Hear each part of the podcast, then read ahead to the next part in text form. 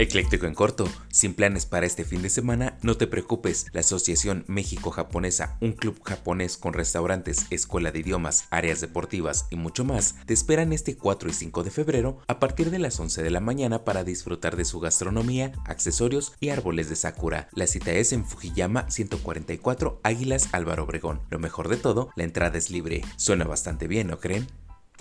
Por si te lo perdiste, la doceava edición de la Feria del Tamal en Iztapalapa reunió alrededor de 70 vendedores de atole, tamales, productos mexicanos hasta el próximo 5 de febrero por el Día de la Candelaria. Visita esta feria en la macroplaza del Jardín Cuitláhuac, muy cerca de la estación Iztapalapa de la línea 8 del metro. Vaya, vaya, sí me echaría unos tamales con su atolito.